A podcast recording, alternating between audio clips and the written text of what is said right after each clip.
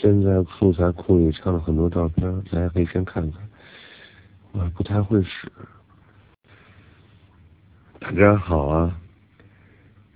我给大家今天分享一下我们创业的产品。OK，因为这两天刚从 CS 回来，我们拿了两个 CS 金的大奖，是我们的新的产品 Pebble。那之前呢也有我们的。呃，Rocky 的 A 点，呃，以后现在是有销售的，啊，完了，背包是今年要上的，啊，是一款人工智能的家庭机器人。大家对这款产品有了解吗？还是完全不知道？我可以给大家简单的介绍一下。对于 Rocky 来说，其实它最核心的是人工智能。就是它现在的场景是把人工智能运用于在家庭场景中。那我们第一个产品 Lucky A 点，就是大家可以看到是一个长相很像机器人的，我们给它定位成叫音乐机器人。啊，当然现在的 AI 体现在音乐的领域里面是非常多的。对于不懂音响的。来说，你把它体，呃，表现成什么价位的音箱？嗯，其实如果这个没法很难去做比较，因为音箱给你提供的是把音乐放出来的一个功放，那是一个呃一个音质。的一个表现，其实音箱更多的是，哎，我的音质很好啊，体现，比如说我有的就是声音可以大啊，完了更大音箱声音可以大，放家庭影院，或者小的音箱呢，我可能便携。但是智能机器人它更多的音乐跟音箱本身提供的是服务之一，但更多的看的是内容和它的整个的算法啊，所以智能算这块是很重要的一环。可以举一个例子。比如说，你用音箱听音乐，呃，它只是一个设备，嗯，但你用音乐机器人听，它更像你的一个 DJ，啊，更像你的一个在音乐上它像你的 DJ，那它了解你的喜好。慢慢的啊，通过他的了解你啊，通过他跟你在时间越长，通过对你音乐的喜好，他变成了你的 DJ，那他就可以把你想听的歌曲提前放给你听啊。这时候大家可能会想成是一个，就比如说很多 App 上也有的啊那种音乐，就是猜你喜欢，但其实他的所谓的猜你喜欢是根据大数据去完成的，而 AI 是通过跟你之间的沟通去完成的。新的 Paper 的售价在一千元左右，啊呃一千多吧，对，现在还没有最终定价呢。那我们应该是在上半年进行发售，呃，它跟嗯 A 链的区别，那你从外观上其实可以看到，它的区别是从设计上，呃，完了不太一样。那 A 链更注重。呃，它有一个呃脸的这么一个表现，所以影响也会更大。但 Paper 来说呢，它的呃便携性更强，呃呃可以可以搁在任何的地方，同时有多款颜色可以选择，内容上是一样的，语音上的控制也是一样的。对于 Paper 的目标消费群体一定比 A 链要大，因为 A 链更像一个。呃，资深用户或者是极度玩家喜欢的，因为价格比较偏高，所以大家在选择的时候可能就会觉得，哎，我花五千多块钱买这么贵的一个呃音乐机器人，它能给我带来什么样的体验？那可能很喜欢这类的人，他会觉得很感兴趣，因为体验肯定是最好的嘛。那对于 p i 来说，可能大家就会呃更多的可以可以去愿意去使用它。但使用成本是比较低的，那我们也希望可以让 AI 让更多的人体会到，就是 AI 在生活，呃，在家庭里边 AI 能为大家做什么？呃，除了呃音乐，呃，可能还有个人助理，还有家庭控制等等多个使用场景，都可以给家庭带来一些呃很酷炫的这种体验的呃使用场景。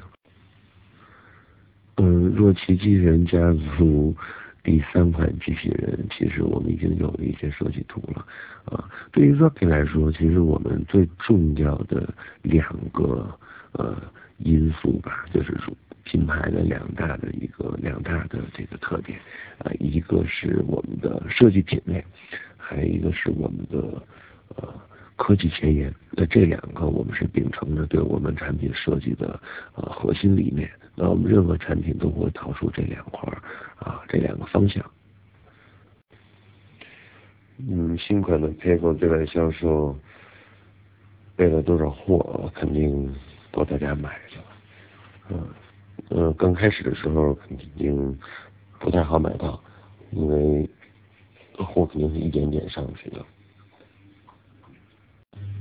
因为人工整。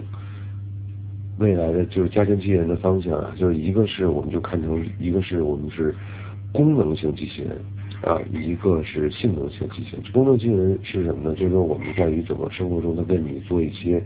啊能够你不想去做的一些实际的工作，比如说遛狗，比如洗碗。啊，比如像 iRobot 里面这样的一个机器人，那还有一些机器人呢，啊，就像它在思维方式上可以帮助你，比如像 Her，啊，像呃像 Jarvis 这样，它可以在很多这些方面上能够知识啊，能够提供系统的帮助你去解决思维上的思想上的东西，它给你去给你给你帮助，包括把繁杂的网络信息给你简单化，啊，这是也是一个两个大的部分。其实对于整个硬件的成本来说，应该还是 CPU，啊，CPU 应该是心脏嘛，啊，一个心脏肯定是占比是最高的。目前 Rocky 只会对一些，呃，我们希望把 AI 走进新家用户，这是我们想做的，所以我们会做一些可消费类的这种电子产品。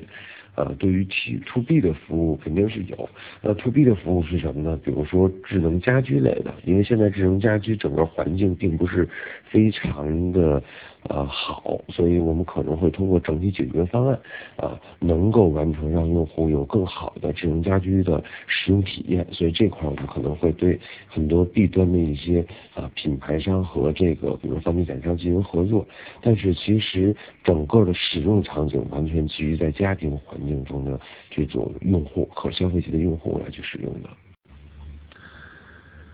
对于机器人来说，其实大家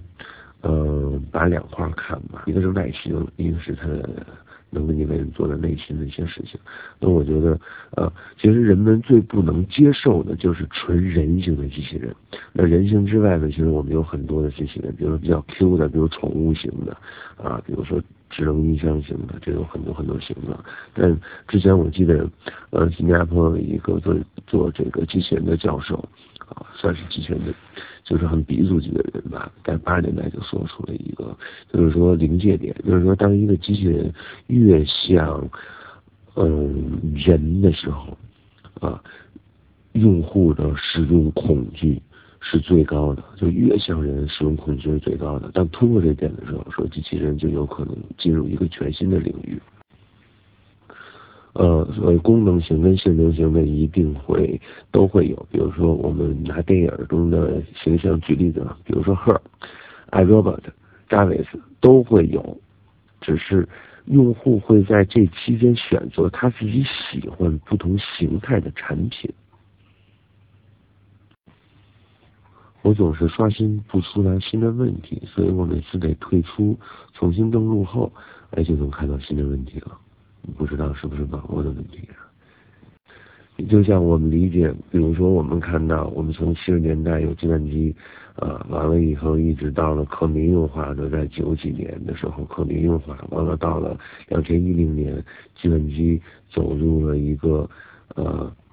顶峰。啊，整个计算机的这个这个这个行业，互联网吧，我们可以说或者说对，那其实我们看到走了很多年，二三十年，但是移动互联网到来的时候，真正的移动互联网到来应该是从零七年开始。啊，我们从设备开始来的时候开始，我们把苹果第一台手机算上，啊，零七年开始，那我们到今年才用了不到的十年的时间，其实真正的爆发期应该在二零呃一二年左右开始，三到五年就完全把移动互联网啊，三到五年的时间走过了。呃，互联网的十年的或者十五年的路，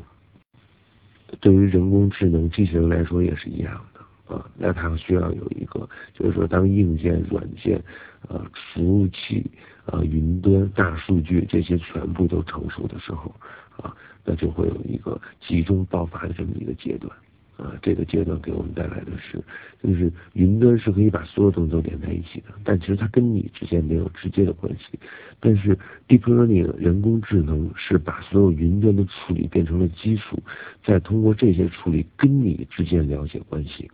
这个就会把与你之间的关系变得非常非常的强大。对，人形机器人跟形象像人的逼真的像人的机器人是两个完全不同的呃概念。其实你你可以看到，嗯，我们看电影《I Robot》里面的机器人，你发现你是可以接受的啊，有时候。但是当你看到很多一些啊做的这个人有他的皮肤、有眼睛，甚至能看到他的血管。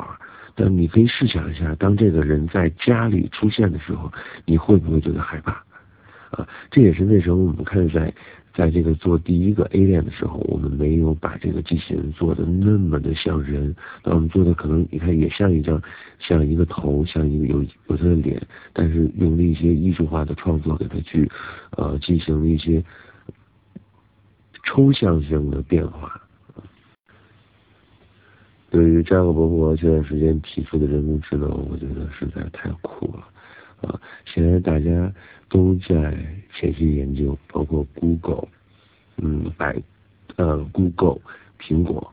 嗯，Amazon 都在去做这个人工智能领域。呃，大部分的呃大的科技公司都在去做人工智能，只是每个嗯品牌做的人工智能研究方向可能不太一样。嗯这个可能跟个人对于未来发展的理解啊，也对个人的，其实跟个人价值观跟经历都比较像。嗯，等我们发售的时候就可以下单了，现在还还没有定最终的出售时间，上市时间还没有最终的定。非常非常感谢，感谢大家，感谢爱分析。